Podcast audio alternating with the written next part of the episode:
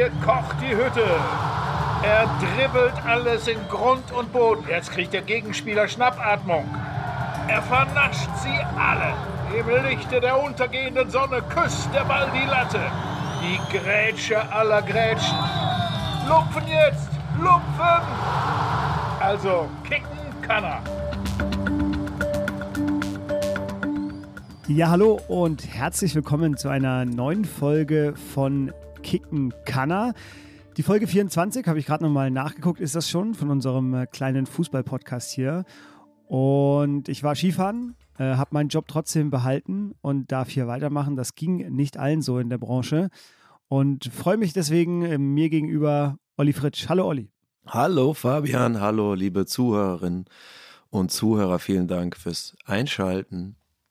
Ich höre mich ein bisschen belegt an. Zum einen, weil ich letzte Woche äh, auf einer Länderspielreise in Köln war. Gegen Belgien haben die Deutschen verloren äh, und ich nachts im Hotel gefroren habe, weil die Heizung nicht ging und die Decke zu dünn war. Und zum anderen, weil ich jetzt eine Nachtschicht hinter mir habe. Und das hatte mit dem Pokal aus der Bayern gegen Freiburg zu tun. Das interessiert natürlich unsere äh, Leserin. Äh, und da musste ich ran, wir nehmen heute früh auf. Ja. Aber dennoch, ich habe Kaffee neben mir und bin frisch und fit. Ja, über die Aufnahmezeit müssen wir nochmal reden. Es ist wahrscheinlich für andere, klingt es wie Hohn, wenn wir sagen, dass 9 Uhr zu früh ist, aber ich hätte es auch fast verschlafen. Aber egal, umso schöner, dass wir hier sind. Olli, du redest auch sonst an dieser Stelle vom RSV Büblingshausen. In den letzten Folgen hat das ein bisschen nachgelassen, deswegen habe ich mal nachgeguckt.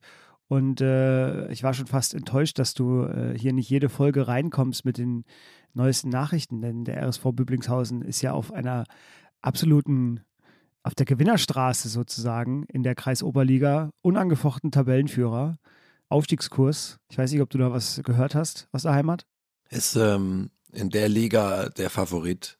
Er ist, ist ein Verein, der quasi immer ein Aufstiegsaspirant ist und dann eine Liga höher ein bisschen zu kämpfen hat. Da geht es um manchmal ein bisschen hin und her. Aber vor allen Dingen super Jugendarbeit. Ganz viele Mannschaften auch auf höherem Level. Das ist sehr löblich. Da hat sich in den letzten 20 Jahren enorm viel getan. Und eine der schönsten Vereinsadressen, wie ich finde, nämlich der Verein residiert unter der schönen Adresse unter dem Kirschbaum 14. Ja, es liegt äh, an einzelnen Personen, die kann man ruhig mal nennen. Andreas Schulz, äh, mit dem ich zusammen studiert und auch gespielt habe und trainiert habe, und Erik Kaspari, das Ehrenamtliche, die sich reinhauen, die das klug machen mit viel Fleiß die Leute halten Deutschland zusammen, sage ich immer wieder gerne. Ja, das ist so. Von meinem eigenen Verein, dem glorreichen THC Franziskaner aus Berlin, erzähle ich ein anderes Mal. Äh, der letzte Sieg, der liegt nämlich schon ein bisschen zurück.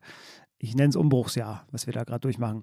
So, kommen wir äh, noch ganz kurz zu Reaktionen auf die letzte Folge mit Christian. Thomas Müller war euer Thema und ich habe mir mal den Spaß gemacht, äh, in den Kommentaren auf Zeit Online äh, nachzulesen. Ich weiß nicht, ob das immer eine gute Idee ist, aber ich fand zwei Sachen ganz schön. Äh, die eine Reaktion auf die Folge war, womit sie schon richtig liegen, ist die Erahnung von seichter Kaffeeklatscherei. Das hat ein User unter die Folge geschrieben.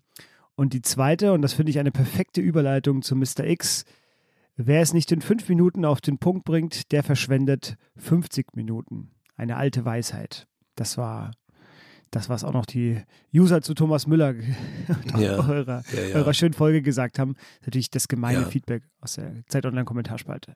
Total wichtig. Ich sehe es ja ganz anders. Wir haben uns, wir hätten über Müller noch länger reden können. Ja. Und äh, wir haben uns kurz und knapp gefasst und siehe da, drei Tage später macht er wieder zwei Tore gegen Borussia Dortmund. Ja, ich musste auch dran denken. Also lagen wir mit dem Timing nicht ganz verkehrt. Ja, das stimmt, das stimmt. Aber Mr. X, der braucht äh, nicht mal eine Minute für sein äh, scharfes Schwert. Wen hat er heute für uns besprochen? Auf Wunsch von Maxi Rudi Völler. Mr. X schreibt, leidenschaftlicher, emotionaler Stürmer, starker Kopfball, gewitzter Abschluss, Beinschüsse, traf in sechs Turnieren für Deutschland. Halbes Hemd, aber robust gegen harte Dritte und resilient gegen holländischen Speichelflug. Trash Talk erprobt. Von ganz unten im Hanauer Arbeiterviertel nach Rom. Volksheld. Bauernschleue bis in seine Funktionen nach der Karriere. Andi Brems bester Freund, hoffentlich verschickt er keine Grußbotschaften per Video. Vor allen Dingen mit Sinn für den richtigen Moment einer Konzessionsentscheidung. Gleich Kreisliga 11 1990. Punkte 91, kleiner Weltmeisterbonus. Ja. Lieber, lieber Rudi, ich wünsche dir, so, so geht vermutlich das, äh, das Video los, was Andi Breme ihm jedes Jahr aufs Neue äh, schickt. Aber Rudi muss auch 80 Euro für zahlen, nehme ich an. Und Andi Breme hat äh, als kleine Provokation immer die, die Regenbogenfarben-Binde äh, am Arm dabei. Kann ich mir gut vorstellen. Ist meine Vorstellung, wie, dieses, wie das in dem Milieu abläuft. Sehr schön. 91 Punkte, kleiner Weltmeisterbonus. Ja, schön. Rudi Völler, ein, ein, ein äh, ehemaliger und doch aktueller Spieler, wenn man so will. Ja, jetzt kommt ein Eigenwunsch von Mr. X.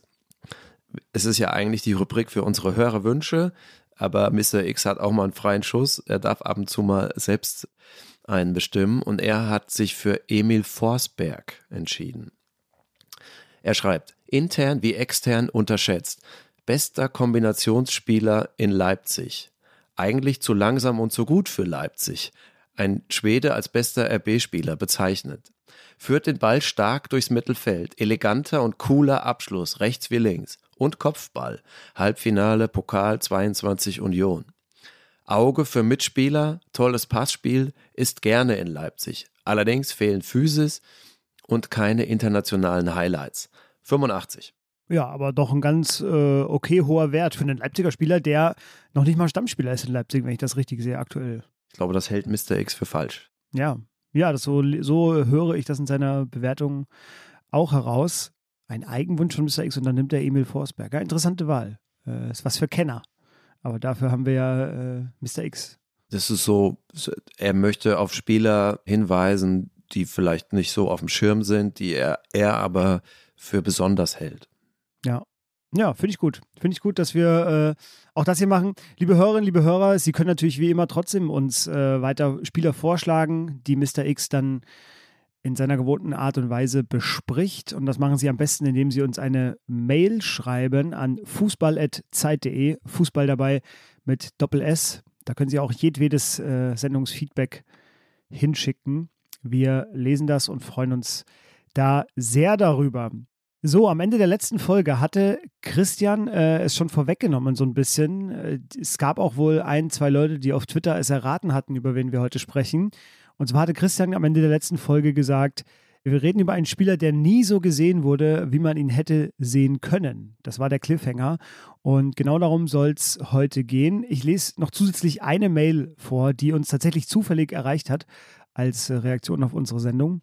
Und zwar hat Andrew geschrieben, Vielleicht könnt ihr seine Klasse, Spielwitz und die Qualität seiner tödlichen Pässe hinter die Abwehr herausarbeiten. Im Ansatz habt ihr das ja auch in der Marco Reus-Folge getan. Insbesondere im Länderspiel Deutschland gegen Belgien hat man ja gesehen, dass die deutsche Mannschaft immer wieder angerannt ist, aber nicht entscheidend und clever mit zwei bis drei Doppelpässen vors gegnerische Tor gekommen ist. Wie sehr fehlen der deutschen Nationalmannschaft Spieler vom Format Ösil und Groß, als sie noch auf der Höhe ihres jeweiligen Schaffens waren?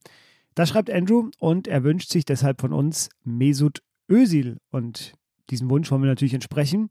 Es ist eine Folge, die etwas aus der Reihe fällt, denn normalerweise besprechen wir ja hier außer Mr. X Fußballer, die man noch überprüfen kann. Also, was wir hier bereden, können Sie dann, liebe Hörerinnen, liebe Hörer, gegenchecken, indem Sie sich selbst ein Urteil bilden, nämlich indem Sie dem Spieler zuschauen, äh, was er macht. Bei Mesut Özil ist das jetzt leider nicht mehr so, denn er ist äh, zurückgetreten vor, ich glaube, es waren zwei Wochen. Es ist auch schon ein bisschen was her, dass wir ihn haben spielen sehen. Also seine Hochphase liegt schon ein bisschen zurück. Aber Olli, warum reden wir jetzt nochmal über Mesut Özil? Es war immer klar, äh, sobald Mesut Özil zurücktritt, machen wir eine Folge über ihn. Auf dem Weg zur letzten Aufnahme, Thomas Müller, kam die Nachricht, Mesut Özil beendet seine Karriere und es war muss da gar nicht groß mehr abgestimmt werden, dann ist klar, die nächste Aufnahme ist Mesut Özil, weil es handelt sich um einen der herausragenden deutschen Fußballer in den letzten äh, Jahrzehnten, nee, man muss sagen, in der deutschen Fußballgeschichte. Mhm.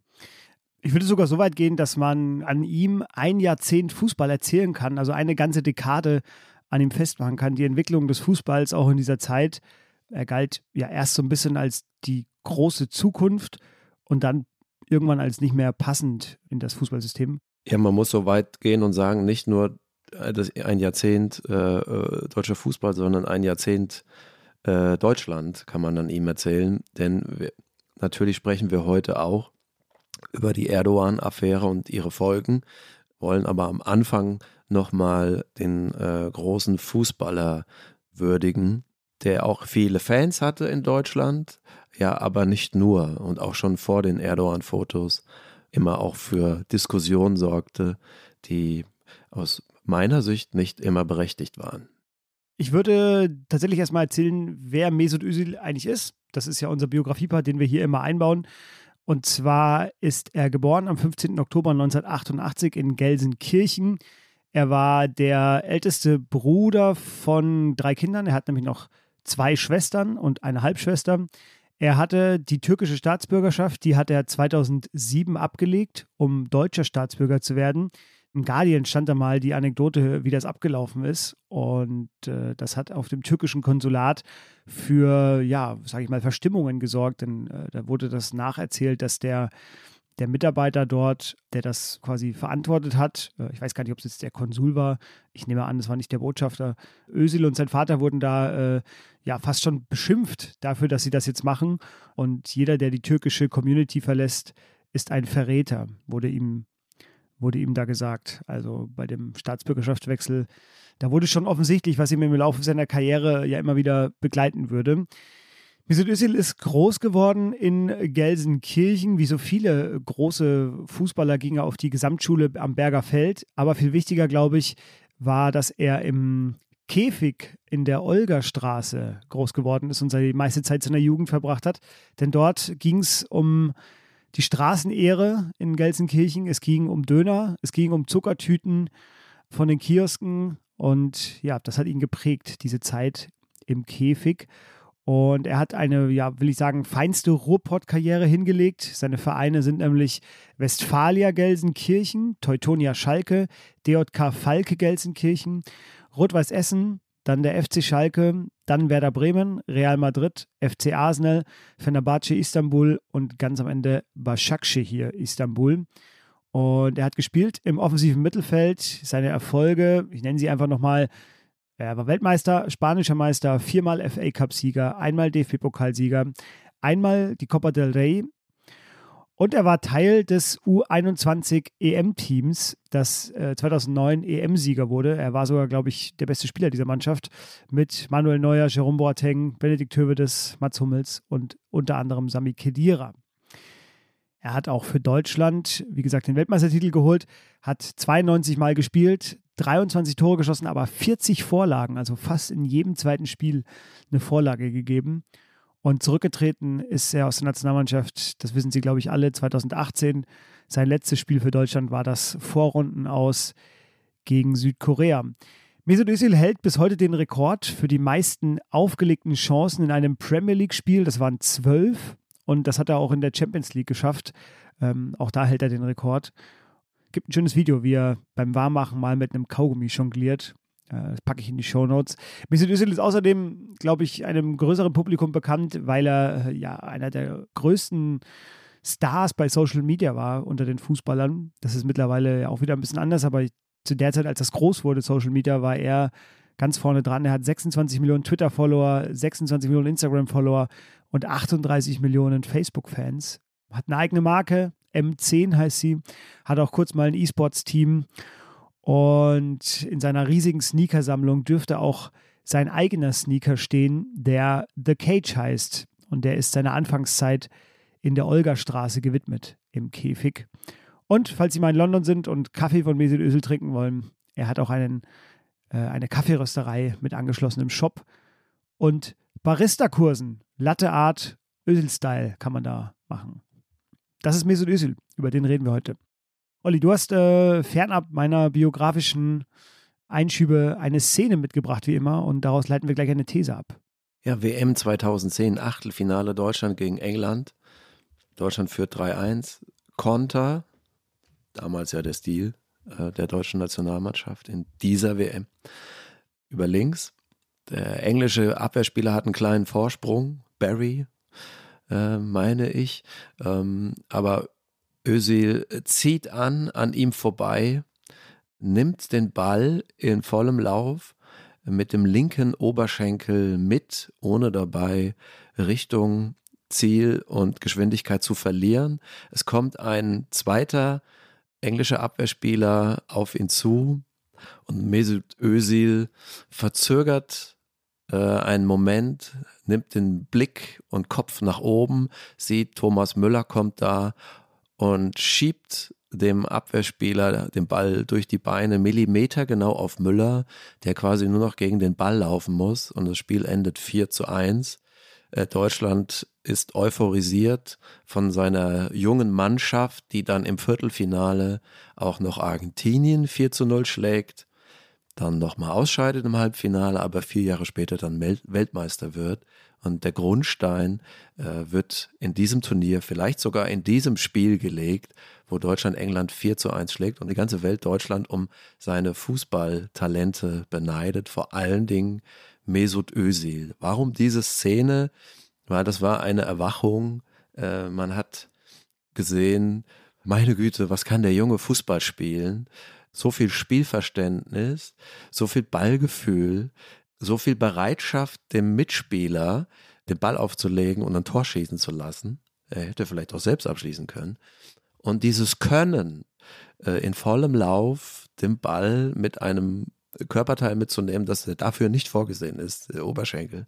Und gleichzeitig auch noch so schnell zu sein und so lässig zu wirken, das war ein, eine, eine Szene für die Ewigkeit.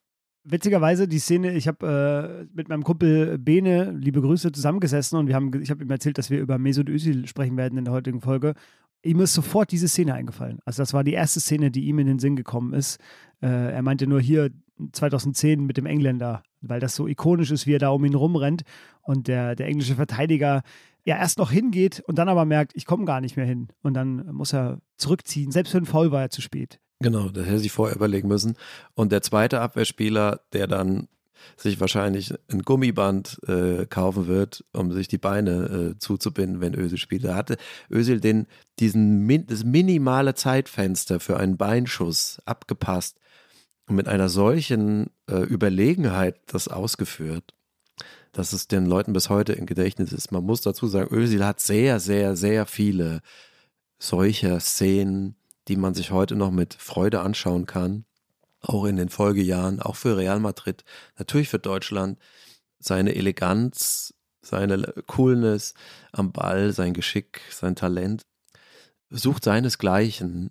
Das war aber der Moment, wo er auf die Bühne betrat. Man hätte auch das Tor gegen Ghana in der Vorrunde 2010 nehmen können. 1 zu 0 Sieg, da war Deutschland unter Druck nach einer Niederlage gegen Serbien und Özil hat das Spiel mit einem Fernschuss entschieden, der auch so elegant war und trotzdem hart einschlug. Das äh, wäre die zweite Szene gewesen, an, an die man sich noch erinnert.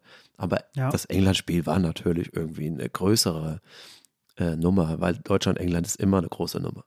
Ja, ich würde äh, tatsächlich auch gerne, ich habe mir auch noch so viele Szenen eigentlich notiert, die man hier äh, reinwerfen würde. Ich erinnere mich an eine Hackenvorlage auf Olivier Giroud für Arsenal. Ich erinnere mich an eine unfassbare Performance äh, für Arsenal gegen Leicester. Das muss 2018 gewesen sein. Da gibt es so ein Tor, das Arsenal erzielt. Am Ende macht Aubameyang macht ihn rein, aber äh, eigentlich ist es eine neue, neue Art von Tor, nämlich ein Team-Goal, weil die von hinten rausspielen und Mesut Özil ist irgendwie dreimal beteiligt. Einmal auch mit einem Hackenpass im Mittelfeld, dann mit einem Sprint nach vorne, dann lässt er klug den Ball durch, damit Lacazette mit ihm Doppelpass spielen kann. Und am Ende legt er einen Millimeter genau rein, dass Aubameyang, der kann eigentlich gar nichts mehr anderes machen, außer ein Tor reinzuschießen. Ich habe bei Mesut Özils Rücktritt habe ich über ihn auch einen kleinen Text geschrieben, da habe ich geschrieben, er hat Aubameyang gezwungen zu einem Tor sozusagen und das war ja ganz oft so, dass die Vorlagen von Mesut Özil so gut waren, dass er die, seine Mitspieler einfach keine andere Möglichkeit mehr hatten, außer ein, ein, Tor zu schießen. Da können wir auch gerne mal bei Cristiano Ronaldo nachfragen, was er, was er darüber denkt. Denn ich glaube, niemand hat so viele Tore aufgelegt für Cristiano Ronaldo wie, wie Mesut Özil. Du hast deine These ja gerade schon gesagt, Olli, die Brillanz im deutschen Fußball, die wir anhand von Mesut Özil festmachen können. Oder wolltest du noch ein bisschen verfeinern? Habe ich was übergangen? Ich würde sagen, ist Deutschlands größter Fußballkünstler aller Zeiten. Ich habe mir notiert für heute, geht es eigentlich um Erfolge, um Statistiken, um Zahlen, wenn wir Fußball angucken? Oder geht es um, um Schönheit und äh, Brillanz. Denn Mesut Özil ist für mich ein Fußballer, für den man den Fernseher einschaltet und äh, oder für den man auch ins Stadion geht. Und das ist so mein, meine Erinnerung an ihn. Er war auch so ein bisschen das missverstandene Genie. Also in der Debatte, ich habe das jetzt auch in den Reaktionen auf meinen Text gemerkt, die ist bis heute vergiftet, sage ich mal. Natürlich auch durch, durch 2018, durch das Foto begünstigt. Aber es gibt, glaube ich, eine sehr harte Meinung auch über ihn im Nationaltrikot.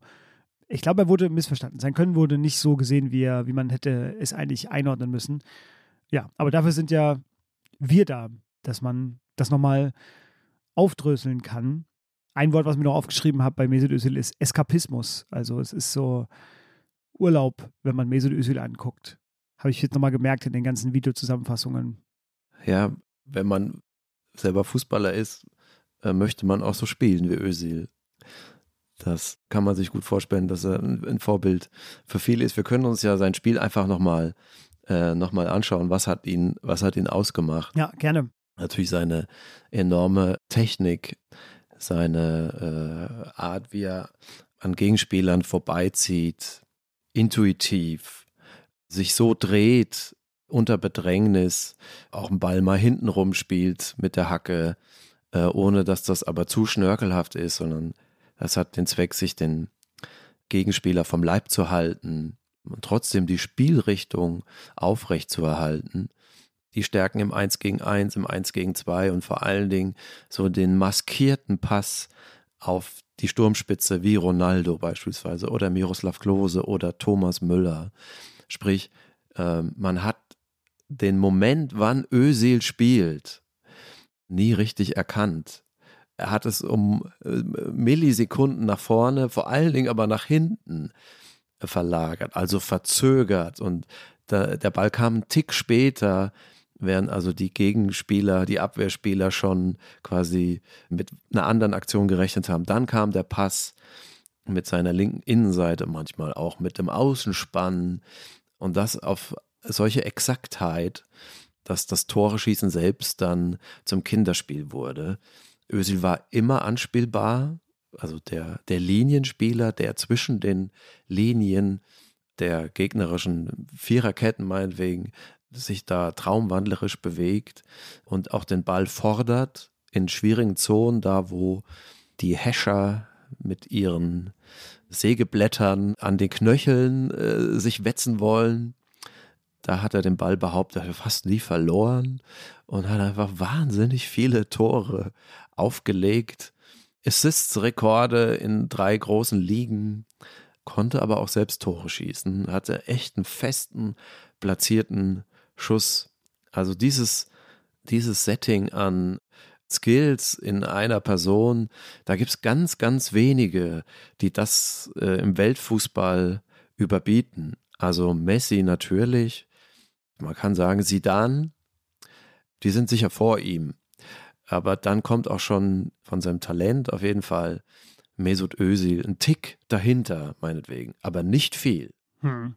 Kleine Vorausschau auch schon auf unsere Powercard-Kategorie Talent hast du gerade schon gegeben. Ein Bon mot über Mesut Özil ist, er würde wohl selbst bei seiner eigenen Operation assistieren, äh, weil er einfach für jeden und so viel aufgelegt hat. Äh, du hast es gesagt, glaube ich, in diversen Ligen Rekorde gebrochen mit Vorlagen.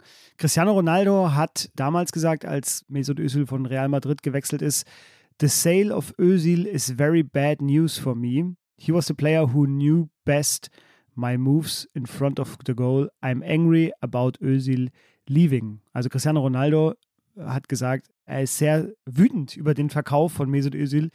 Denn das kann ich jedem nur noch mal empfehlen, äh, ein High, also die Highlight-Videos sowieso von Mesut Özil sich anzugucken, aber auch mal die Real Madrid-Zeit im, im, Besonderen. Die haben auch zu seinem Rücktritt noch mal ein schönes Video gepostet, einen schönen Zusammenschnitt seiner, seiner Zeit bei Real Madrid. Und nicht umsonst, glaube ich, hat er da auch den Spitznamen der Zauberer bekommen, weil er hat so unfassbare Pässe gespielt. Genau was du gesagt hast, dieser maskierte Pass, das war so sein, sein Signature-Move von, von einigen Signature-Moves, die er hatte.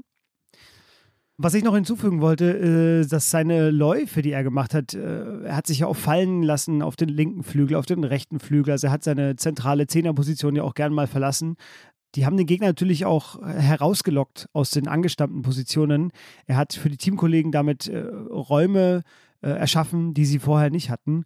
Und er hat ja für Platz gesorgt und war in meinen Augen so ein, so ein, so ein Stressmacher. Also er war immer da, wo die, wo die Verteidiger am meisten Stress danach hatten, weil sich alle nach ihm richten mussten. Also die, die Abwehr, die ganze Abwehrreihe musste eigentlich gucken, wo war Mesut Özil, denn da, wo er war, mh, hm, wusste man, der hat den Ball, der kann den Ball behalten und er kann ihn verteilen. Und sobald er auch nur an einem vorbeigekommen war, wurde es schon kompliziert für die Abwehr. Denn entweder hat er dann eine Möglichkeit gesehen, einen Pass zu spielen, den, den sowieso keiner erahnt hat, oder äh, die Stürmer waren dann schon in Überzahl, nachdem er äh, ins Dribbling gegangen war und vorbeigezogen ist.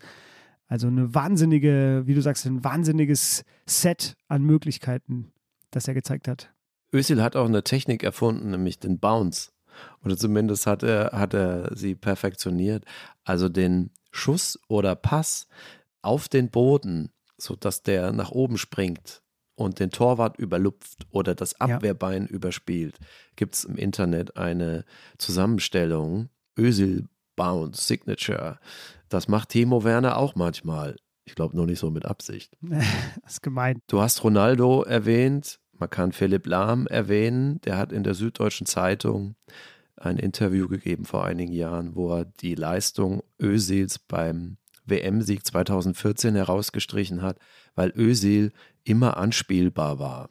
Da muss ich nochmal eine Klammer setzen zur letzten Folge. Da haben wir die Top 5 der deutschen Spieler bei der WM 2014 aufgelistet. Niemand von uns hatte Ösil. Äh, ich wundere mich, dass es da keine Protestmails gab. Die wären natürlich angebracht gewesen. Wir haben ihn ein bisschen zurückgehalten, weil wir ja wussten, dass die Folge jetzt kommt. Also Ösil müsste da eigentlich auch unter die Top 5, vielleicht nicht unter die, also nicht unter die Top 3, aber in die Top 5 auf jeden Fall. Also geschaut nochmal das WM-Finale an. Es gibt auch nur Ösil im WM-Finale. Und da sieht man, er ist eigentlich bei jedem Angriff beteiligt. Die Mitspieler suchen ihn. Die Spielentwicklung ist eigentlich immer lahm, groß, Ösil. Groß mit leichten Abstrichen, noch ein bisschen fehlerbehaftet, äh, aber auch schon stark. Aber die drei nicht vom Ball zu trennen. Man konnte den Ball immer dorthin spielen. Von dort wurde das Spiel weitergetragen. Nicht immer entstand super Gefahr, aber es war klar, der Ball ist dort safe. Also nichts mit Schweinsteiger oder so. Das ist im Vergleich mit Ösil Durchschnitt.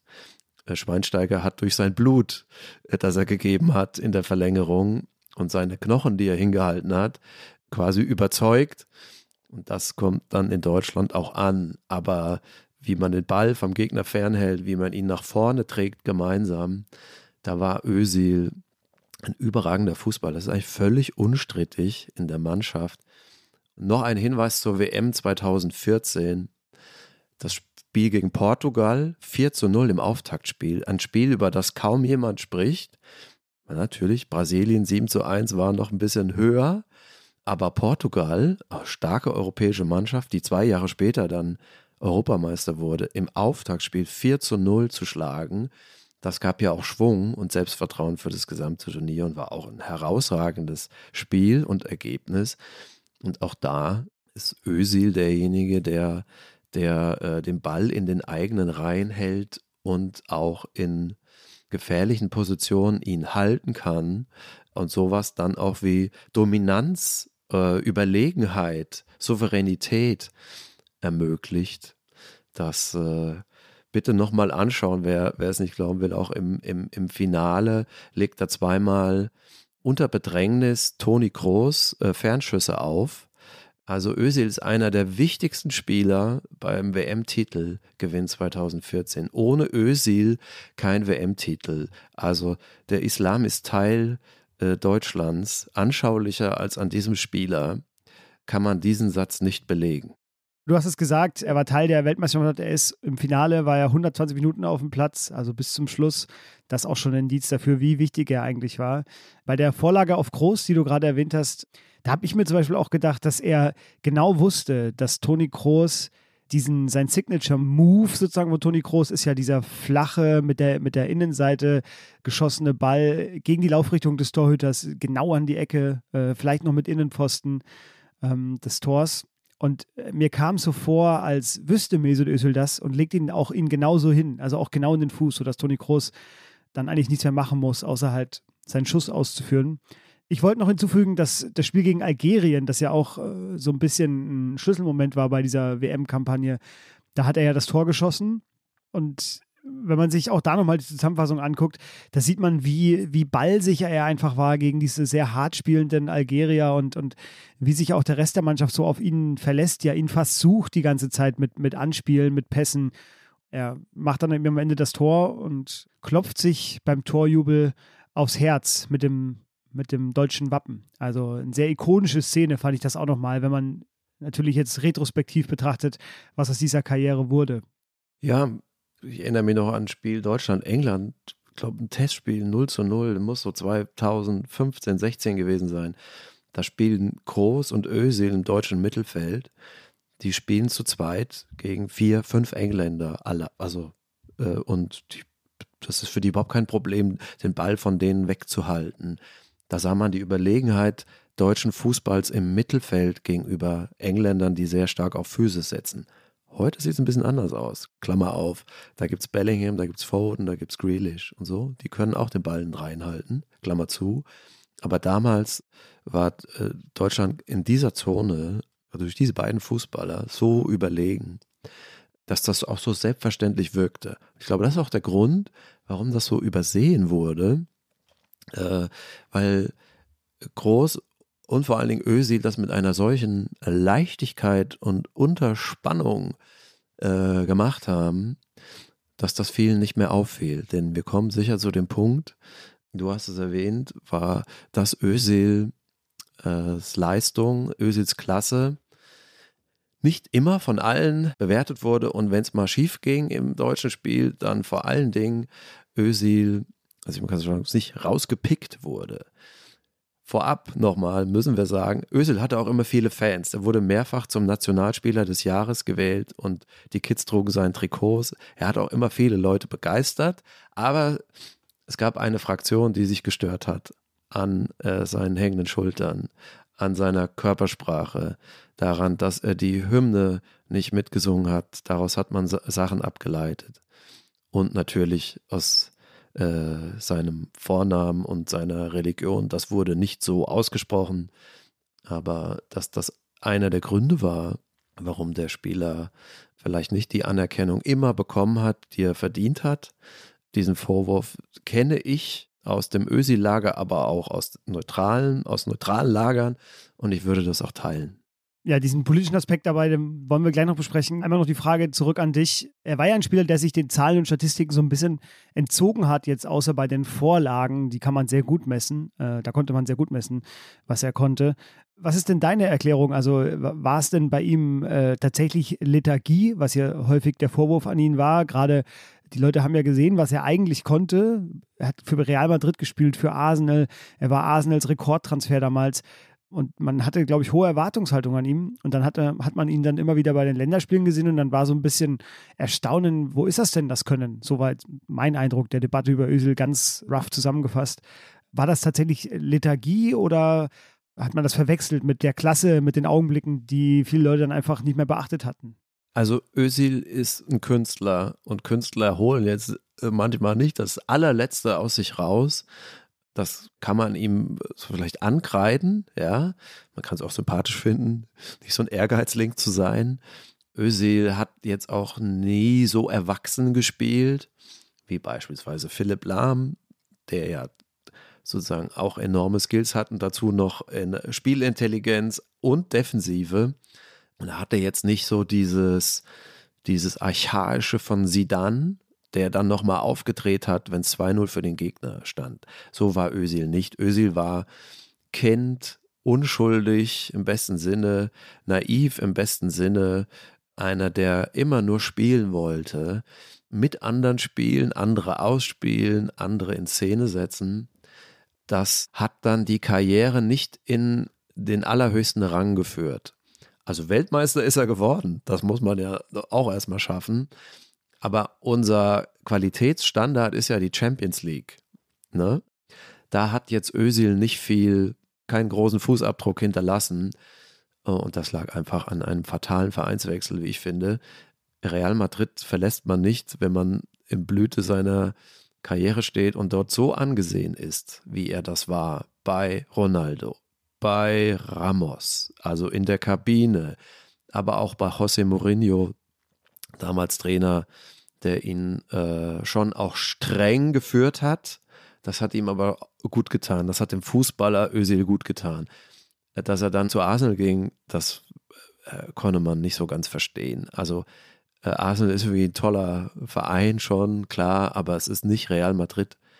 Gerade zu der Zeit ähm, war das auch quasi auch alles andere als visionär. Also Real Madrid setzte gerade zum Höhenflug an, wurde dann ab 2014 bis ja fast bis heute die äh, beste Mannschaft Europas.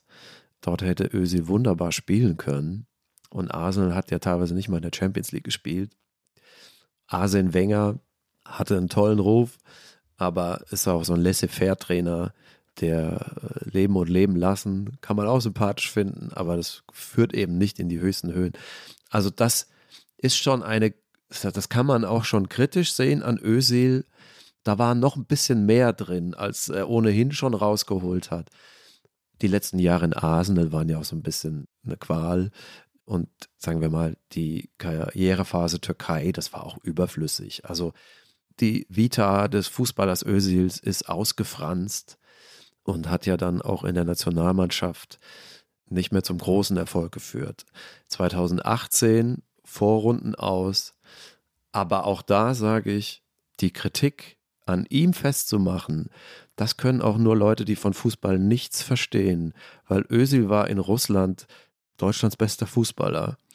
Nicht, dass er so überragt hätte, das will ich jetzt auch nicht sagen, aber er war der Spieler, der gegen Mexiko die meisten Torschüsse aufgelegt hat, der im Spiel gegen Südkorea, wo es dann rausging, Timo Werner eingesetzt hat, Mats Hummels die Chance aufgelegt hat, aber noch viele andere Angriffe eingeleitet.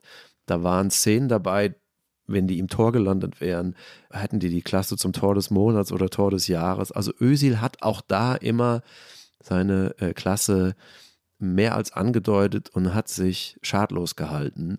Aber der Sündenbock war gefunden und äh, das hatte keine fußballfachlichen Gründe, sondern gesellschaftliche und politische. Ja, ja, du hast den ganz großen Bogen jetzt schon gespannt von der vom Arsenal-Wechsel äh, hin zu 2018 zu diesem Kapitel, über das wir auch reden wollen in der Karriere von Mesut Özil, äh, nämlich das, das fatale Foto, das er zusammen mit Ilkay Gündoğan äh, neben äh, Recep Tayyip Erdogan zu sehen war vor der WM 2018. Im Mai 2018 wurde dieses Foto aufgenommen in London.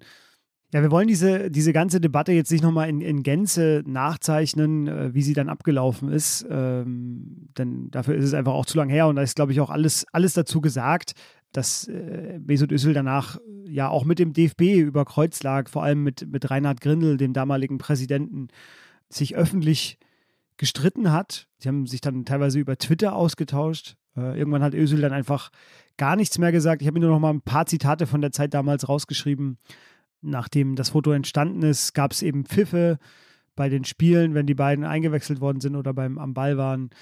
Frank-Walter Steinmeier hat versucht, die Debatte zu beruhigen, hat gesagt, Heimat gibt es auch im Plural.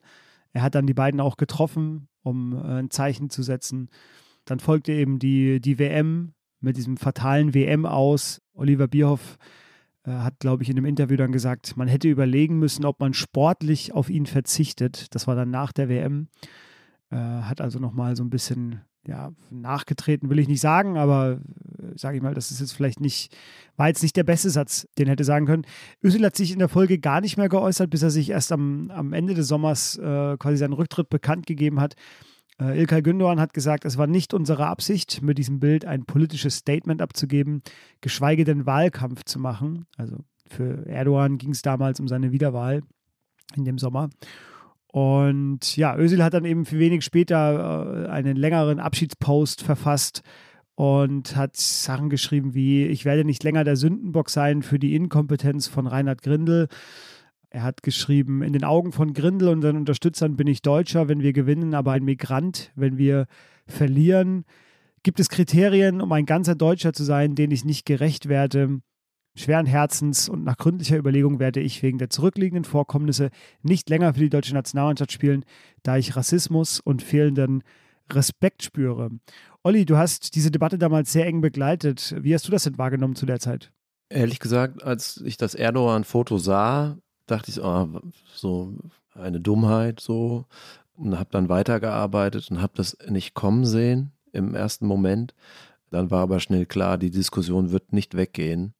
Man kann und darf Mesut Özil dafür kritisieren, dass er sich mit Erdogan hat ablichten lassen. Das ist ja völlig klar. Das passt nicht zusammen. Erst mit Angela Merkel in der Kabine abgebildet zu werden und dann ähm, mit Erdogan, ja, der Oppositionelle einsperren lässt und die Türkei von Europa entfernt und autokratisch regiert. Das passt nicht da wurde auch schnell klar, dass die Führungskräfte beim DFB den Draht zu ihren Spielern verloren haben. Das war der, der große Fehler, der dort offensichtlich wurde. Sie hatten den Zugang zu ihm verloren, sie konnten ihn auch nicht führen. Sie haben gehofft, es wird sich von selbst erledigen. Sie haben ihn dann vom Media Day als einzigen ausgenommen, ja, also ein Privileg zugestattet. Das hätten sie natürlich nicht machen dürfen. Das hat ihn auch nochmal in der Mannschaft äh, etwas entfernt. Und dennoch, es ist doch nicht so schwer zu verstehen, dass ein Spieler äh, mit türkischen Vorfahren eine gemischte Identität äh, hat und auch noch das Heimatland der Vorfahren repräsentiert. Und das ist nun mal der gewählte Präsident der Türkei. Muss man das so hart beurteilen? kann man das nicht verstehen, kennt man auch nicht die Usancen des Geschäfts, dass dort Politiker Spieler auch benutzen, instrumentalisieren und gebrauchen. Spieler, die das äh, sicherlich dann mit sich machen lassen, weil sie naiv sind, weil sie sich geschmeichelt fühlen, vielleicht weil sie sich auch mal irgendwie Vorteile erhoffen. Wer die Fußballer kennt, weiß, dass das kein politisches Statement ist, sondern die machen da halt mit weil sie vielleicht auch im falschen Moment erwischt werden. Aber Deutschland im Jahr 2018 war so drauf und ist es auch heute noch, dass es da unerbittlich zur Sache geht. Es wird nationalistisch ausgelegt, unerbittlich. Es gab da ja auch unsägliche rassistische Kommentare und zwar nicht nur von der AfD, sondern auch von SPD-Politikern. So wie ja auch Thilo Sarrazin, der Rassist, ein SPD-Politiker war. Das sind die Bücher, die man dazu heute liest, die Bestseller sind. Das ist Deutschland heute. In den 80er Jahren gab es mal einen Bestseller von Günter Wallraff, ganz unten, die Geschichte eines Undercover-Journalisten, der sich als Türke ausgegeben hat und dann quasi Apartheid-ähnliche Zustände in deutschen Unternehmen ans Tageslicht gebracht hat. Äh, ich empfehle diese Lektüre, um auch zu begreifen, wer unser schönes Land und seine wirtschaftliche Kraft eben auch mit aufgebaut hat. Das sind die Gastarbeiter, so hat man sie damals genannt, und das sind die Vorfahren auch von äh, Menschen wie Mesut Özil, denen wir sehr viel zu verdanken haben. Ich weiß, dass Mesut Özil sich immer an den Begriff Deutsch-Türke gestört hat, weil er war Deutscher. Er hat sich immer committed für dieses Land. Er hat für Deutschland gerne gespielt. Das war immer sein Traum und sein Wunsch. Und man hat auch nicht gesagt, der Deutsch-Pole Lukas Podolski oder der Deutsch-Ivora äh, Gnabry oder sonst wie. Das sagt man nicht. Man sagt es bei Deutsch-Türken und das ist schon sehr auffällig. Und ich kann verstehen, dass das äh, Menschen sehr verletzt und es ist sehr traurig, was äh, mit Mesut Özil passiert ist, einem Spieler, den wir 2010 zumindest mehrheitlich alle bewundert haben, dem der deutsche Fußball und auch Deutschland sehr viel zu verdanken hat, dass das so auseinanderging. Man kann sagen, können auch immer zwei Seiten dazu, ja. Aber äh, wir müssen uns äh, da, glaube ich, auch äh, vergegenwärtigen, dass, dass wir wieder mehr versöhnende Signale senden. Und ähm, da sind wir alle gefragt, weil Integration war das nicht, was wir seit 2018 erlebt haben, nämlich äh, sondern, sondern äh, das Gegenteil. Und das Karriereende von Özil hat jetzt hier in Deutschland eigentlich fast keinen interessiert.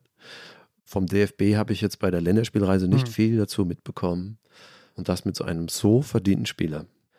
Wie siehst du es? Was hätte der DFB äh, nach dem Erdogan-Foto 2018 tun sollen? Ach, was hätte der DFB tun sollen? Ja, da weiß ich jetzt gar nicht, ob ich dem DFB jetzt nachträglich Ratschläge da erteilen muss. Ich fand einfach nur interessant. Ich habe damals auch ein Interview geführt mit zwei Forschenden, die ja sich diesem Phänomen eben der doppelten Staatsbürgerschaft vor allem gewidmet hatten. Und äh, die haben mir damals äh, im Zuge dieser Özil-Affäre eben gesagt, dass von Spielern wie Özil und Gündoğan einfach mehr verlangt wird. Also irgendein Bekenntnis zu Deutschland müssen sie mehr leisten als Thomas Müller. Und es ist noch nicht mal klar, zu was sie sich eigentlich bekennen sollen. Also, was sind denn die deutschen Werte sozusagen, die dann jetzt da immer ins Feld geführt worden sind? Das fand ich nochmal so, so einen guten Punkt, äh, jetzt nachträglich da nochmal so drauf zu gucken, wie diese ganze Debatte dann irgendwie aus dem Ruder gelaufen ist. Der DFB hätte das halt einfach offensiver kommunizieren müssen und sich vor seinen Spieler stellen müssen, vor allem. Das war ja das Entscheidende, dass dann irgendwann nur Jerome Boateng, glaube ich, sich geäußert hatte als einziger und äh, ja, die DFB-Führung eigentlich mitgemacht hat, fast schon bei dem Versuch, äh, dieses WM aus irgendwie auch anhand von Ösil zu erklären. Äh, es war halt eine ungute Mischung aus verschiedenen Dingen, kam ja zusammen. Also es war ja, gab ja den Putsch in der Türkei. Äh, Erdogan hat sich dann quasi mit der Verfassungsänderung seine Macht zementieren lassen. Dann gab es die Wahlkampfauftritte, die geplanten von Regierungsmitgliedern, ähm, von türkischen Regierungsmitgliedern, die in Deutschland abgesagt worden sind da gibt es dann Zitate wie, das unterscheidet sich nicht mehr von Nazi-Praktiken. Erdogan hatte ja früher auch schon gesagt, Assimilation in Deutschland sei ein Verbrechen gegen die Menschlichkeit. Also man wusste damals ja schon, was, was für ein Kaliber Erdogan ist. Und deswegen hat das, glaube ich, in Deutschland so hohe Wellen geschlagen. Ich würde dir, glaube ich, folgen in der These, die du aufgestellt hast, dass es dass es jetzt nicht tatsächlich nicht politisch gemeint war, das Foto, und trotzdem natürlich maximal dumm und vor allem naiv diese Wirkmacht zu unterschätzen. Also bei, bei Gündogan, der, der jetzt ja im Nachhinein so, bei dem wird ja jetzt im Nachhinein, sage ich mal, gesagt, ja, der hat es klug gemacht, der hat sich wenigstens entschuldigt. Das war auch so Reaktion auf meinen Text und ich habe versucht, eine Entschuldigung zu finden, die finde ich aber nicht, sondern er hat sich halt einfach dazu geäußert und nur gesagt, ja, es war keine Absicht, ein politisches Statement zu setzen. Bei ihm war es, glaube ich, tatsächlich, gab es geschäftliche Gründe. Er hatte damals ein Bauprojekt in der Türkei gerade investiert weiß jetzt gar nicht, was ich davon jetzt schlimmer finde, sich dann äh, eins von den beiden Motiven, die wir jetzt hier vor uns haben, ja, auf jeden Fall eine Debatte, die völlig aus dem, aus dem Ruder gelaufen ist.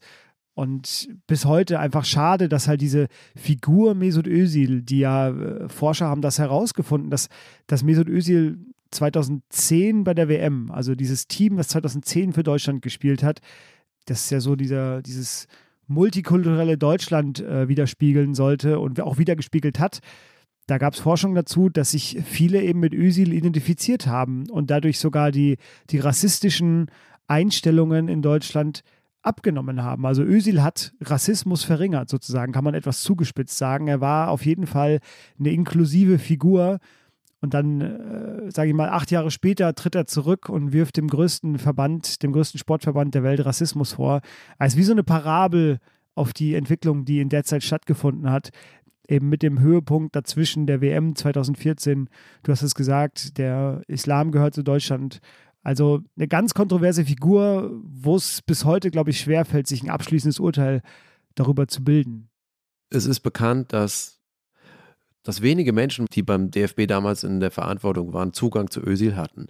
Äh, sicherlich Jogi Löw, der ihn auch fußballerisch immer geschätzt hat und auch richtig eingeschätzt hat, zum Beispiel auch nicht äh, auf die äh, Leute gehört haben, die ihn 2014 aus der Startelf rausschreiben wollten. Diese Stimmen gab es schon 2014. Er hat seinen fußballerischen Wert immer gekannt. Das hat, äh, schafft Zugang zu dem Spieler aber so richtigen Einfluss hatte er dann auch nicht mehr. Bierhoff schon gar nicht. Äh, Wolfgang Niersbach wäre es noch vielleicht gewesen. Der frühere DFB-Präsident hatte einen guten Draht zu den Fußballern.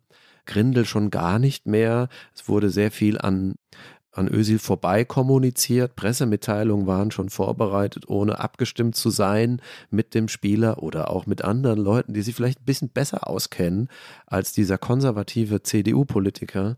Äh, und das war eine fatale Mischung. Und das ist auch ein Führungsversagen vom, vom DFB, äh, weil die nicht mehr mit den Spielern arbeiten, weil sie sie nicht mehr führen. Zieht sich ja bis heute durch. Mich erinnert der Fall Ösil an einen Spieler von mir, den ich mal in der B-Jugend trainiert habe. Super Fußballer, auch Deutscher mit türkischen Vorfahren. Assistgeber, Torschütze, Megatalent der äh, in einem deutschen Verein gespielt hat. Wir, unsere Wege haben sich dann ein paar Jahre später, so um 2012 oder so nochmal gekreuzt. Da habe ich mitbekommen, dass er Jugendarbeit macht, inzwischen als Mitte 20-Jähriger ähm, und da auch ein Ehrenamt äh, innehat, was ich ganz toll finde.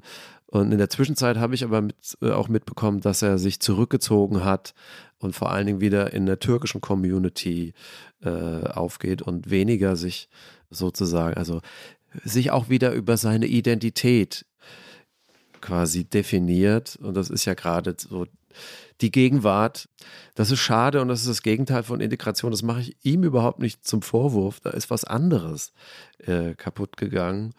Das äh, sind irgendwie bedenkliche Zustände. Wir leben leider nicht mehr in dem Land wie vor 15 Jahren. Das klingt jetzt erstmal traurig, es ist aber auch.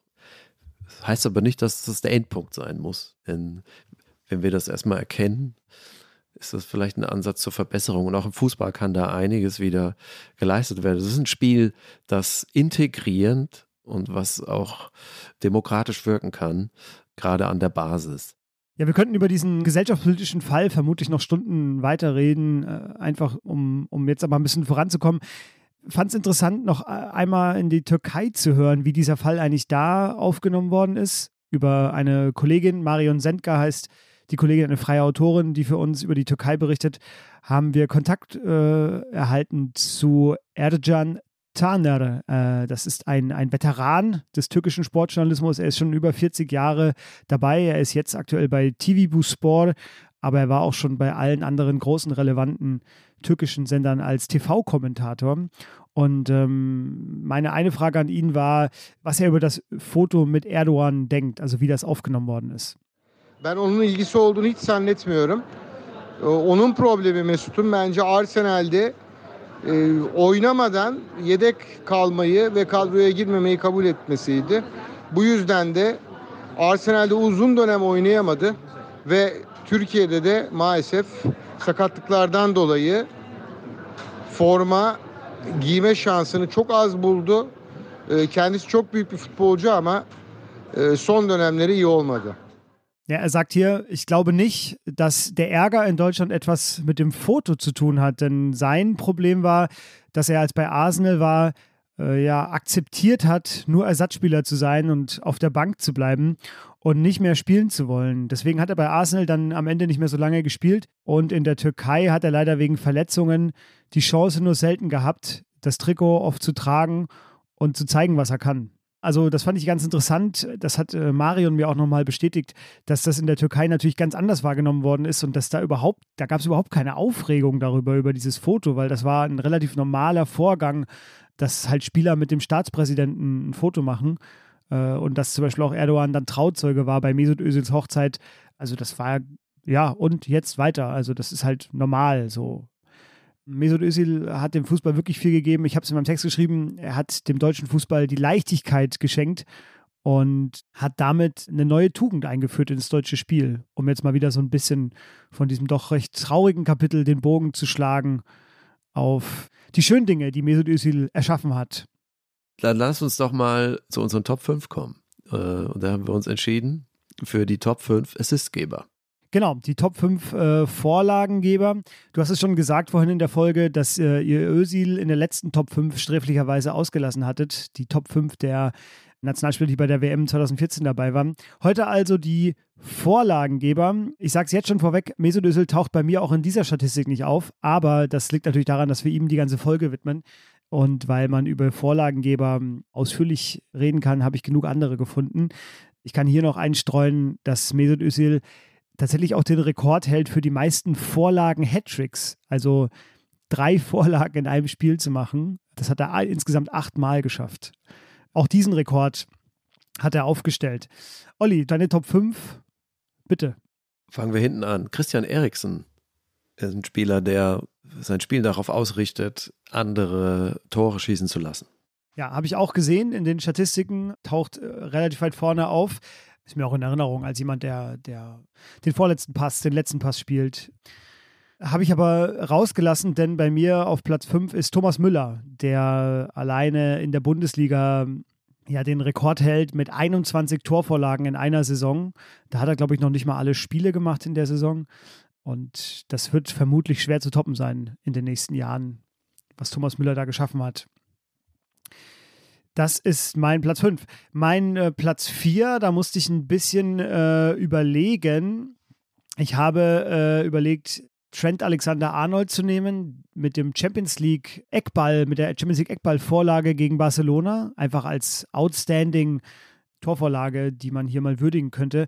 Oder Julian Draxler zu nehmen für seine Torvorlage auf Raoul. Ich weiß nicht, ob du es vor Augen hast, wo er so mit der Hacke querlegt auf Raoul. Mhm. Aber ich habe mich dann entschieden für Ricardo Quaresma, weil der nämlich für Torvorlagen Körperteile benutzt hat, die noch gar nicht äh, katalogisiert sind, in meinen Augen. Also der hat mit der Hacke, mit dem Rabona, vermutlich hat er auch mal mit dem Rücken ein Tor vorbereitet oder mit dem Hintern, ich weiß es nicht. Aber Ricardo Quaresma jedenfalls, mein Platz 4. Bei mir ist 4 äh, Guti, früher Real Madrid-Spieler, der auch hinten Augen hatte. Das ist übrigens auch ein Zitat, was Löw über Özil gesagt hat. Der hat hinten Augen. Und auf drei äh, Ribery. Ein Stürmer, der auf eigene Tore manchmal verzichtet hat, um sie anderen aufzulegen. Ja, ja, das stimmt. Mein Platz 3, Emil und Lukas vom THC Franziskaner. Die haben nämlich in der Meisterschaftssaison 2019-2020, als wir äh, Meister wurden, zum ersten Mal in der Vereinsgeschichte, in der Berliner Verbandsliga, in der Berliner Freizeitverbandsliga, haben die beiden in meiner Erinnerung uns ähm, zusammen vermutlich 60 Tore aufgelegt und selber geschossen. Und äh, ich konnte aufgrund der großen Auswahl im internationalen Fußball aber trotzdem nicht an ihnen beiden vorbeigehen, äh, um nochmal diese, dieses Achievement dieses großartigen Berliner Vereins zu würdigen. Also mein Platz 3, Emil und Lukas. Waren auch auf meiner Shortlist. Ja, dachte ich mir, aber haben es gerade so nicht drauf geschafft. Platz 2, Olli. Platz 2, Messi. Ja, weiß man gar nicht, ist er besser im Tor schießen oder im Vorbereiten. Ähm, aber super Timing, äh, Auge und freut sich auch mit anderen. Ja, äh, ist ja nicht abgesprochen, was wir hier machen, diese Top 5 Kategorie, da überraschen wir uns ja immer gegenseitig. Deswegen, das erwähne ich jetzt, weil mein Platz 2 auch äh, Lionel Messi ist. Den muss man sich ja eigentlich wahrscheinlich in jeder Top 5 äh, dazu denken, außer halt in der Wertung der Blutgrätschen. Aber ja, Lionel Messi muss ich jetzt, glaube ich, gar nicht weiter erklären. Ich glaube, 400 Torvorlagen sind es in Nationalmannschaft und Clubfußball für ihn. Niemand hat jemals mehr geschafft und ich wage zu behaupten, niemand wird jemals mehr schaffen. Ja. Und bei eins bei dir? Platz eins. Äh, bin ich auch gespannt, was du hast, aber bei mir ist es äh, Kevin De Bruyne. Aktuell ähm, für mich einer der besten Fußballer der Welt. Und das ist meine, meine Hommage an ihn, sozusagen, ihn hier auf Platz 1 zu setzen. Er hat, glaube ich, diese Saison schon 22 Torvorlagen geschafft. In der Nationalmannschaft äh, legt er in jedem zweiten Spiel ein Tor auf. Und das ist natürlich jetzt Statistik, das ist jetzt nicht die Goldwaage, wie wir hier im Podcast ja immer sagen. Aber äh, wenn ich es mir aussuchen könnte, äh, möchte ich bitte freigespielt werden von Kevin De Bruyne, weil äh, da muss ich mich gar nicht frei laufen, sondern er macht das für mich. Also der gehört unbedingt äh, in diese Liste. Äh, der gehört auch unbedingt in unseren Podcast. Er wird sicherlich bald dran sein. Das ist auch der Grund, warum er bei mir jetzt nicht steht, weil Top 5 ist ja eher so mal eine Laune heraus. Ne? Ist ja nicht in Stein gemeißelt, sondern das, was einem gerade so durch den Kopf schießt. Und bei mir ist auf 1 Uwe Bein, der tödliche Pass, der langsamste Fußballer aller Zeiten. Aber was für ein Auge für den sich freilaufenden Mitspieler und mit welcher Präzision irre, mein Vorbild. Der Hesse in dir äh, hat da übernommen und hat Uwe Bein auf den, auf den ersten Platz gestellt. Das war unsere Top 5 der Vorlagengeber im internationalen Fußball. Dann können wir eigentlich schon direkt überleiten zu unserer Rubrik der Powercard. Die Powercard. Die Powercard, wo wir unser Urteil quantifizieren anhand von vier Kategorien Talent, Performance, Balance und Autonomie. Ich bin sehr gespannt, was bei dir rauskommt, Olli. Ich fange an mit Talent. Habe ich eine 98 für Mesut Özil. Es ist fast alles da, was man braucht, um ein großer Fußballer zu werden. Straßenfußballerische Ausbildung in Gelsenkirchen, ähm, linker Fuß extrem stark, rechter Fuß auch. Aber ja, unfassbar talentierter Fußballer.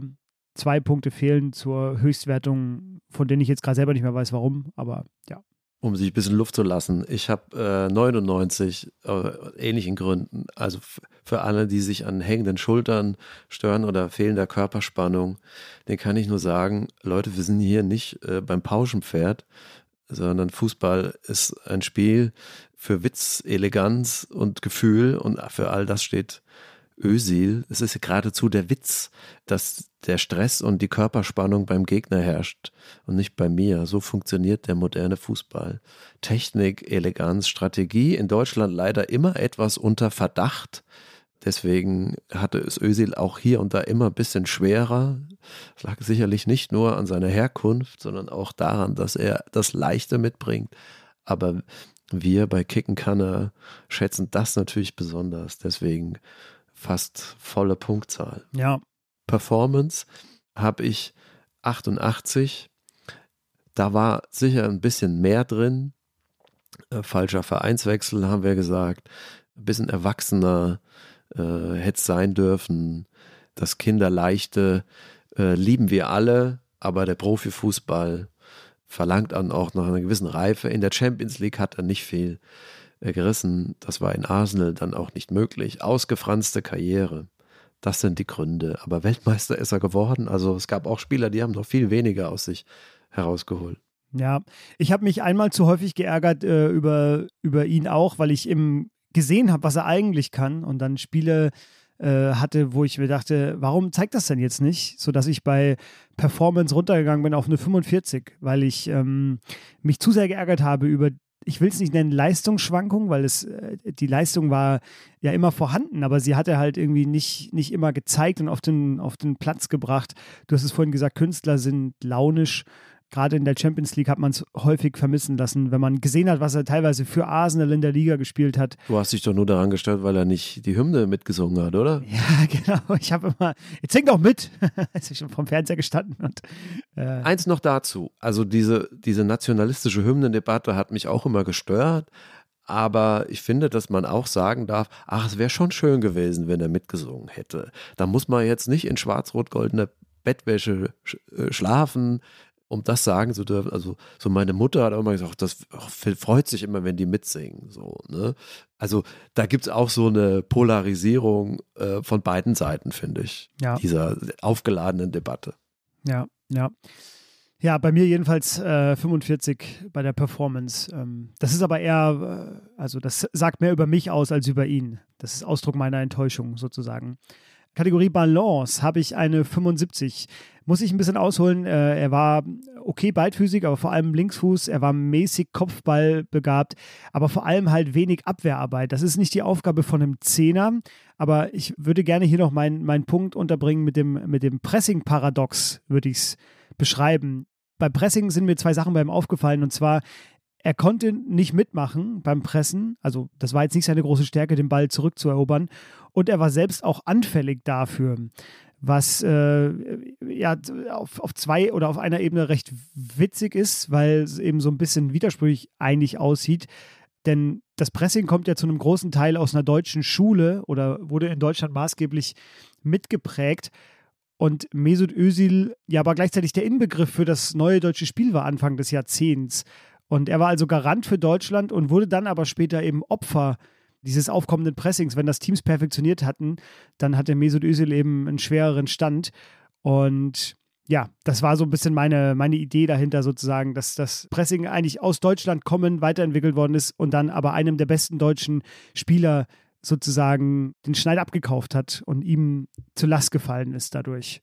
Das ist bei mir die Begründung für 75 bei Balance. Ja, ich habe 98, weil ich finde, wer so spielt wie Özil, muss jetzt nicht äh, auch noch groß verteidigen. Das konnte er tatsächlich nicht so. Siehe Mexiko gegen Deutschland 2018, das Siegtor. wo er sich das ein bisschen ausgeigen lässt. Hätte man ein bisschen besser verteidigen können, sehe ich ein. Aber Özil bringt offensiv so viel mit an Schuss, an Pass, an Auge, an Tempo, auch an Robustheit. Und vor allen Dingen, er konnte im Konterstil 2010 überzeugen, siehe England, unsere Einstiegsszene, als auch äh, im Ballbesitzstil äh, 2014. Ne? Die, das war ja so die Transformation von, von 10 bis 14. Dominanteres Spiel, auch unter Einfluss von Guardiola bei den Bayern. Da war äh, Özil für beides zu gebrauchen. Er hat Konter, Tore eingeleitet und geschossen, aber auch im Ballbesitz. Deswegen 98, Autonomie habe ich 91, weil er doch während seiner Karriere abhängig blieb und anfällig blieb für so Einflüsterungen nebenher. Er hat sich von seinem Vater beraten lassen zwischendurch. Der hat ihn zu diesem schlechten Wechsel nach Arsenal geraten. Da äh, ist er leider Kind geblieben. Das ist das. Der, der Fußballer auf dem Platz war autonom, klar, aber dazu gehört eben auch eine äh, Karriereplanung und das ist so ein bisschen, das ging so ein bisschen schief und jetzt in der Türkei geendet. Deswegen die Abzüge. Ja, habe ich eine 92, habe ich auch nichts hinzuzufügen. Du hast alles gesagt, ähm, was ich bei der Autonomie habe. Also, wir unterscheiden uns massiv bei Performance und Balance, dafür Talent und Autonomie fast gleich. Bei mir ist das Ergebnis, äh, die Powercard-Wert für Mesut Özil ist 77,5. Okay, ich habe 94. Da liegen wir ein bisschen auseinander. Liegen wir ein bisschen auseinander. Ja, wie gesagt, ich habe äh, bei der Performance-Wertung die 45, die zieht das hier nach unten. Aber ich wollte meinem Ärger Ausdruck verleihen. Das ist hiermit getan. die Powercard. Ja, ein Wort noch zur Powercard. Ähm, wir haben nämlich das Problem gehabt, lange Zeit, dass wir hier Werte ermittelt haben, aber die Werte dann so ein bisschen in Vergessenheit geraten sind. Äh, das ist jetzt vorbei, denn äh, meinem Aufruf aus der Timo Werner Folge, wo wir bald das letzte Mal zusammen gepodcastet haben, der wurde erhört. Unser Hörer Richard Kiekebusch, der hat eine Tabelle angelegt mit allen Mr. X und Powercard-Werten und hat diese auch frei zugänglich gemacht. Also, liebe Hörerinnen, liebe Hörer, ich packe die in die Show Notes den Link. Das ist quasi der, die Folgennotizen oder wie man auch immer das nennt. Dort finden Sie den Link auf äh, die Tabelle und können auch mal alle Werte äh, nachvollziehen, die wir hier so vergeben haben. Unter anderem die, dass Timo Werner genauso gut ist wie Robert Lewandowski. Ein Hot Take aus unserer Sendung. Bei dir war sogar Robert Lewandowski schlechter als Timo Werner, Olli. Das habe ich nochmal in der Tabelle gesehen. Also wer da noch mal ein bisschen stöbern möchte, der kann sich da einlesen. Bleibt uns nur noch die Frage zu stellen, wer Mesut Özil mag, der mag auch. Ich habe mit meinem Netzwerk äh, über den Fußballer Özil lange geredet. An wen erinnert er uns? An welchen Spieler aus Deutschland, aus deutscher Fußballgeschichte? Wir kamen nicht so richtig zum Ergebnis. So Kai Havertz vielleicht, aber da war Özil auch ein bisschen eleganter. Und am Ende sind wir zu dem Schluss gekommen, Özil ist eine Kreuzung aus Andi Möller und Uwe Bein, zwei ganz hervorragenden Fußballern. Der eine der Passspieler, der andere der dynamische Angreifer und Özil ein beides. Und das sagt alles über die Klasse dieses Spielers. Hätte er eigentlich äh, bei Eintracht Frankfurt spielen müssen, wenn es danach gehen würde. Bei mir ist es Hans Rosenthal, der TV-Moderator Hans Rosenthal, der ihm optisch ähnelt tatsächlich, aber dessen Karriere viel über unser Land äh, erzählt. Und das ist ja mit Mesut Özils Karriere sehr ähnlich. Und der Deutschland auch viel gegeben hat, trotz, trotz seiner Geschichte. Das stimmt, das stimmt. Das war die Folge Kicken Kanner über Mesut Özil. Liebe Hörerinnen, liebe Hörer, wenn Sie Feedback für uns haben, dann schicken Sie das wie immer an fußball.zeit.de, Fußball dabei mit Doppel-S geschrieben. Der Hashtag Kickenkanner, der ist noch nicht so richtig etabliert bei Twitter. Machen Sie auch das gerne. Da hat ein Hörer eben jetzt erahnt, dass wir über Mesut Özil sprechen werden. Also wenn Sie wissen wollen, über wen wir in der nächsten Folge reden, gucken Sie am besten bei Twitter nach. Da steht es dann. Und ja, ich freue mich auf die nächste Folge mit dir, Olli. Vielen Dank. Ja, ich mich auch. Ich danke und vielen Dank für Ihre Aufmerksamkeit, liebe Zuhörerinnen. Vielen Dank auch an äh, Felix für die tolle Regie heute wieder. Und bis zum nächsten Mal.